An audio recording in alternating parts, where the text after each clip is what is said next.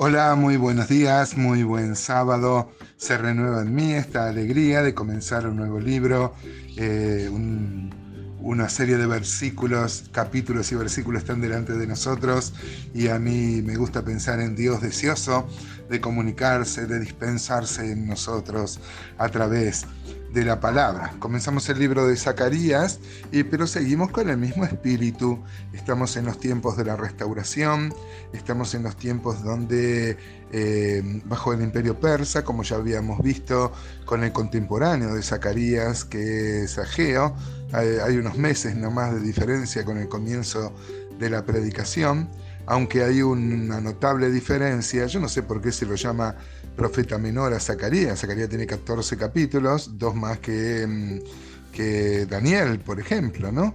Así que este, mm, que es uno de los profetas llamado mayores. Bueno, este, estamos en los tiempos estos. Eh, viene junto con Jesúa, enviados por el imperio persa, a reconstruir eh, Jerusalén. Ellos van a reconstruir el templo. Eh, van a ser tiempos muy angustiosos. Eh, recordarán lo que luego va a contar el libro de Esdras y Nehemías. Eh, por ejemplo, era tan gráfico porque va a haber eh, problemas con enemigos de afuera y también problemas dentro del mismo pueblo. Encontramos en Nehemías unas enseñanzas sobre liderazgo muy, muy, muy importante, lo que tuvo que sortear. Dice la palabra de Dios que con una mano edificaban el muro, por ejemplo, tenían la cuchara, la mezcla, la argamasa para hacer el muro y con la otra tenían la espada, porque em, sufrían los asaltos de los enemigos. 70 eh, años estuvieron en la cautividad de Babilonia, entonces es muy probable que eh, solo queden algunos mayores que habían visto el, periodo anterior, cuando fueron, porque recuerdan que una generación más o menos era de 40 o 50 años, así que acá había mucha juventud y había que recordarle a través de Zacarías eh, por qué fueron a la cautividad, por el pecado eh, y conviene recordarles nuevamente que si no se convierten de corazón, ellos también van a ser disciplinados. Dios tiene eh, aún disciplinas mucho más duras que la cautividad de Babilonia, como permanentemente referencias escatológicas al fin de los tiempos, cuando todo el pueblo de Israel sufre una disciplina dispensacional para volver a ser el pueblo eh, que viva en la voluntad de Dios. Hoy vamos a ver los primeros seis versículos del capítulo 1. Encontramos acá que eh, conviene tener de amigo a Dios, es una bendición tan grande y es un problema muy serio tenerlo como enemigo.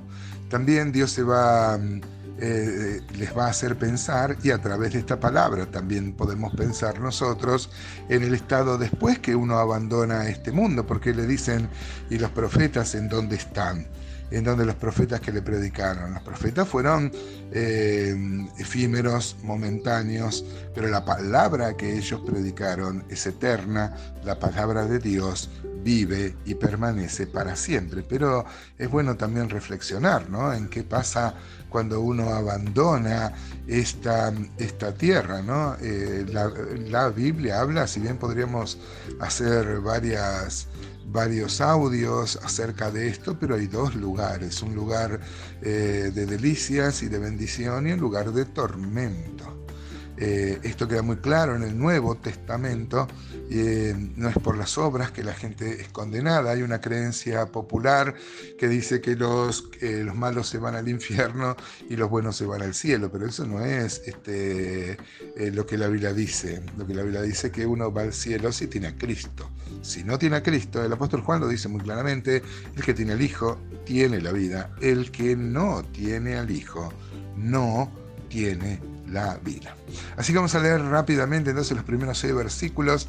Dice Zacarías 1.1, en el octavo mes del año segundo de Darío vino palabra de Jehová al profeta Zacarías, hijo de Berequías, hijo de Ido, diciendo, se enojó Jehová en gran manera contra vuestros padres. Ven eh, Dios haciendo docencia, contándole, parece una nueva generación. Eh, muchos ya sabían porque habían ido a la cautividad, pero es bueno recordárselo, ¿no? Versículo 3 de Zacarías 1 dice, diles pues, así ha dicho Jehová de los ejércitos, volveos a mí, dice Jehová de los ejércitos, y yo me volveré a vosotros, ha dicho Jehová de los ejércitos. Noten, hermanos, como el propósito de la disciplina siempre es para que vuelvan a Él. Yo me, imagino a Dios pidiendo, rogando me parece un tanto este, irrespetuoso, pero Dios deseoso, amoroso, de que vuelvan a Él. Dice el versículo 4, no seáis como vuestros padres, a los cuales clamaron los primeros profetas, diciendo, así ha dicho Jehová de los ejércitos, volveos ahora de vuestros malos caminos y de vuestras malas obras, y no atendieron ni me escucharon, dice Jehová. Claro, Dios a través de, em, de, muchos, de muchas décadas, siglos, vino anunciando que si no se convertían, si seguían en pecado, Dios iba a destruir el templo, como al final pasó, usó a su siervo Nabucodonosor, así dice la palabra, este, para cumplir su propósito, como siempre. ¿no? Dios siempre usa, mueve los peones del tablero de ajedrez como Él quiere para cumplir su propósito. Y note acá, hermano, como dice, volveos, volveos. Dice versículo 5 de Zacarías 1, dice, vuestros padres, ¿dónde están? Y los profetas, ¿han de vivir para siempre? Pero mis palabras y mis ordenanzas que mandé a mis siervos, los profetas, no alcanzaron a vuestros padres. Por eso volvieron ellos y dijeron, como Jehová de los ejércitos pensó tratarnos conforme a nuestros caminos y conforme a nuestras obras, así lo hizo con nosotros.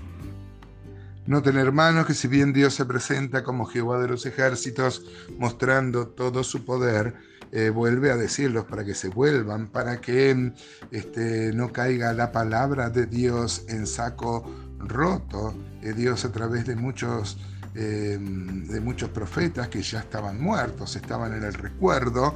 Sin embargo, la palabra sigue vigente, hay que volverse a Dios, porque si no, Dios iba a cumplir su promesa de castigo. Y aún este castigo es para que se vuelvan a Él. Por ejemplo, dice Lamentaciones 2.7, libro escrito por Jeremías, que tuvo que anunciar tanto acerca del pecado del pueblo. Dice Lamentaciones 2.7, Jehová ha hecho lo que tenía determinado, ha cumplido su palabra, la cual él había mandado desde tiempo antiguo. Destruyó y no perdonó, y ha hecho que el enemigo se alegre sobre ti y enalteció el poder de sus adversarios. Jeremías habló mucho de esto, ¿no? Por ejemplo, uno puede leer Jeremías 4:18 que dice, tu camino y tus obras te hicieron esto, esta es tu maldad, por lo cual amargura penetrará hasta tu corazón. Así le hablaba al pueblo eh, Jeremías. Eh, Jeremías 17:10, por ejemplo, dice, yo Jehová que escudriño la mente, que pruebo el corazón, para dar a cada uno según su camino, según el fruto de sus obras. Así que hermanos, somos muy exhortados en esta mañana, a interpretar los hechos que nos, que, nos, que nos suceden. Si estamos pasando por una situación difícil, puede ser que Dios esté probando nuestra fe. Si uno no ha hecho nada malo, hermano, uno debe descansar que Dios está obrando su voluntad.